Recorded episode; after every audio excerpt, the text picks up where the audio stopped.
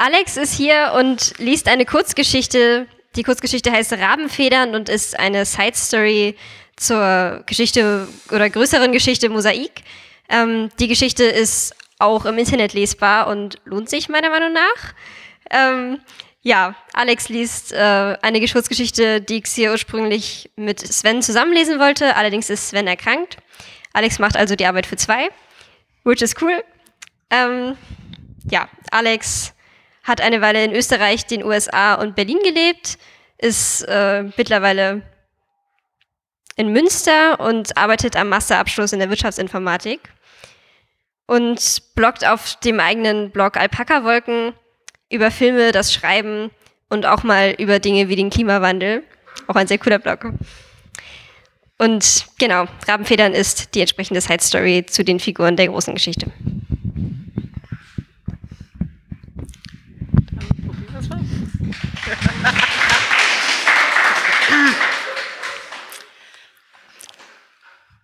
Fangen wir mit dem Wichtigsten an. Mir.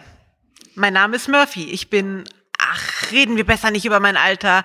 Nein, viel wichtiger. Ich bin Magier, Gestaltwandler und wahrscheinlich die kompetenteste Person, die du kennst. Was?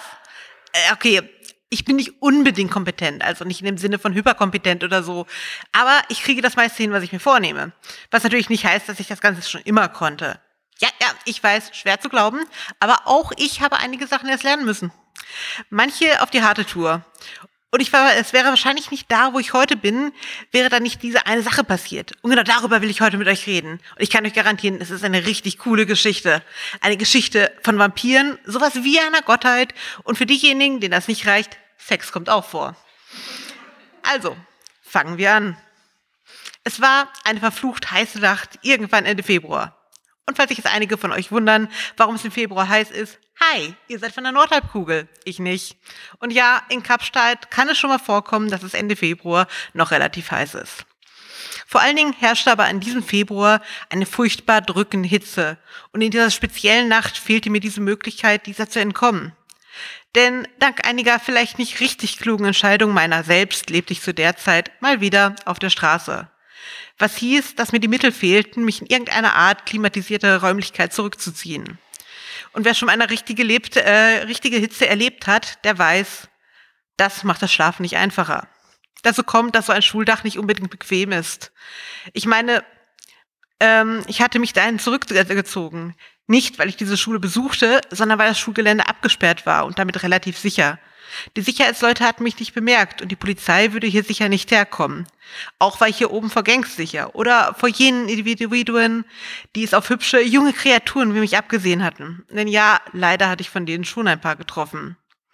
Aber auch wenn dieses Dach relativ sicher war, war es eben nicht bequem oder kühl. Und der Schlaf wurde dadurch nicht unbedingt erleichtert, dass irgendwo in der Ferne Schüsse erklangen. Leider war die Schule nicht sehr weit von den Cape Flats entfernt und seit dieser albernen WM im letzten Sommer hatte die Stadt mal wieder das Polizeibudget eingestampft.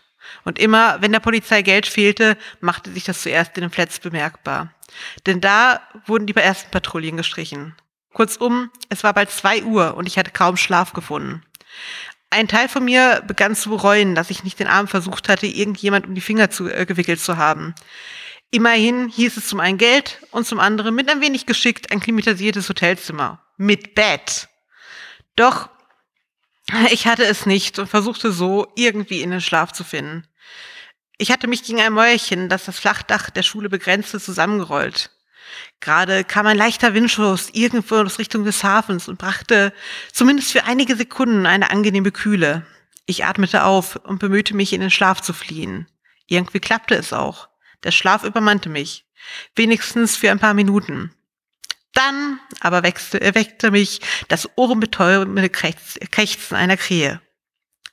Der Schreck ließ mein Herz aussetzen. Wenn ich als Straßenkind eine Sache gelernt hatte, dann schnell bereit sein, davon zu rennen. Ich wollte schon lossprinten, als die Krähe neben mir äh, erkannte. Ich schenkte dem Geist, Gott oder auch als was auch immer er sich bezeichnen wollte, einen entgeisterten Blick. Rabe? Was soll das? Ich habe nach dir gesucht, krächzte er und sah mich aus seinem rechten Auge heraus an. Um zwei Uhr nachts. Dabei wüsste er äh, doch sicher, wo ich war. Ich musste mir eine zynische Anmerkung verkneifen. Immerhin war er ohnehin schon sauer mit mir. Warum? fragte ich daher. Ich habe einen Auftrag für dich. Um zwei Uhr nachts? Jetzt konnte ich es mir doch nicht verkleifen. Ja. Der vorwurfsvolle Unterton ignorierte er gekonnt. Doofes Federvieh. Murrend sah ich den überdimensionierten Vogel an. Selbst im fahlen Sternenlicht reflektierte sein Gefieder noch. Und das hat nicht bis morgen Zeit. Nein. Natürlich nicht. Warum habe ich überhaupt die Frage gestellt? Mein Magen knurrte. Auch wenn ich vor sechs Stunden was gegessen hatte, so war es dank der Hitze nicht viel gewesen, zumal ich mit Mirfo und Amale geteilt hatte. Eigentlich war ich zu nett. Immerhin war ich der beste Taschendieb der Stadt. Besser noch, ich konnte fast jeden dazu bringen, mich zum Essen einzuladen. Doch mich und zwei andere einzuladen, nun, das war auch für mich nicht so leicht. Was soll ich für dich tun? fragte ich Rabe in der Hoffnung, den Auftrag schnell erfüllen zu können. Wenn ich sowieso von ihr fort musste, konnte ich vielleicht versuchen, mich in einen Keller oder in der Weinhöfe zu schleichen. Da unten war es meistens relativ cool, und wenn man die richtige Ecke fand, konnte ich vielleicht den Tag durchschlafen. Ein Vampir ist in die Stadt gekommen, erwiderte Rabe und hüpfte auf das Mäuerchen. Ich stand auf und runzelte die Stirn. Ein weiterer Vampir? Hm? Ist ja nicht so, als gäbe es nicht mindestens hundert davon hier. Reiz nicht meine Geduld, Kind. Wäre es nur irgendein Vampir, würde ich dich nicht beauftragen. Natürlich nicht. Es sei denn, ich würde mich ärgern wollen. Und mal ehrlich, es war dem alten Trickster durchaus zuzutrauen. Und was macht diesen Vampir so besonders? Dass er Schulden bei mir hat, erwiderte Rabe und breitete seine Flügel aus. Und jetzt komm! Damit sprang er vom Dach. Ja, natürlich. Es wäre ja zu viel verlangt, dass ich eine Erklärung bekomme. Nein, Murphy macht schon. Murphy macht, wenn der Mentor schreit. Zu meiner Schande muss ich gestehen, dass es nicht purer Sarkasmus ist, denn ich sprang meinem Mentor hinterher. Während Rabe bereits mit einigen Flügelschlägen in Höhe gewann, schrumpfte mein Körper zusammen. Mittlerweile musste ich darüber gar nicht mehr nachdenken. Schon war ich eine kleine Dole, die knapp über dem Pausenhof ihren Fall bremste und angestrengt der Großkrähe hinterherflatterte. Ich hatte wenig Ahnung, wohin Rabe wollte. Doch was sollte ich schon tun? Wenn man einer magischen Kreatur oder in diesem Fall einem großen Geist folgte, muss man die Dinge einfach so hinnehmen. Also versuchte ich das Beste herauszumachen. Und wenn, ehrlich gesagt, die Müdigkeit mich fast schon um den Verstand brachte. Doch die Nachtluft rauschte durch mein Gefieder und ließ zumindest einzelne Lebensgeister in mir erwachen. Solltet ihr jemals vom Fliegen geträumt haben, ich kann euch eins garantieren. Selbst eure Träume kommen nicht an das wahrhaftige Gefühl heran. Immer wenn ich fliege, wenn die Flügel, wenn ich Flügel wachsen lasse, es ist so großartig. Es ist das beste Gefühl, das ich kannte. Ja, sogar besser als Sex. Es war einfach befreiend, über die Stadt hinweg zu gleiten und für die ganzen Menschen unberührbar zu sein, egal ob Gangs oder die Polizei. Hier oben kam niemand an mich heran. Ich meine, ehrlich, das war der Hauptgrund, warum ich Rabe folgte. Ohnehin wäre es mir nie so leicht gefallen. Und so flogen wir über die Hütten der Flats hinweg.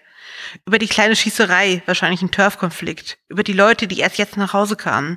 Über die Leute, die in den Grünflächen oder auf den Zelt, in den Zelten fließ, äh, äh, schliefen. Ich kannte diese Gegend seit meiner Kindheit, doch ich war dem entkommen, mehr oder minder. Da hallte ein Schrei von Osten zu uns herüber und ließ Rabe abdrehen.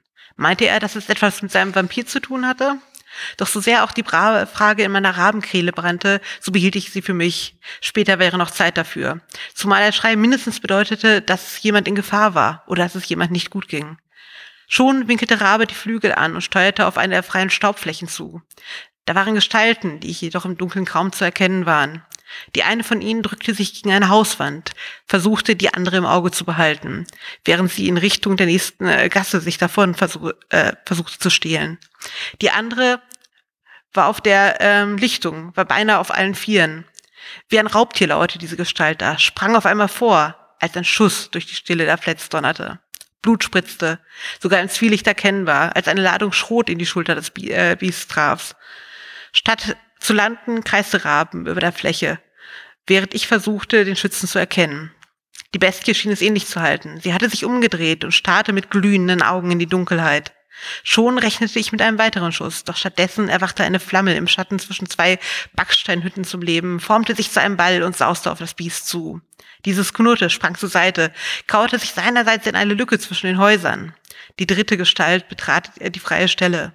Es war ein Mann, da war ich mir relativ sicher. Er war groß gewachsen und hatte eine kräftige Statur. Allerdings trug er, und da verarsche ich euch nicht, eine verfluchte Kutte mit einer Kapuze und allem drum und dran. Er sah ein wenig aus, als käme er gerade von irgendeiner Convention oder einem Mittelaltermarkt. Ich meine, natürlich wusste ich, dass diverse Magier es mit dieser Tradition und dem Theatralischen hatte. Innerlich ging ich schon wetten mit mir selbst ein, es muss irgend so einer von diesen weißen Hermetikern gewesen sein. Und wieder flackerte eine Flamme über seine Hand. Du kannst dich zeigen, rief er auf Englisch.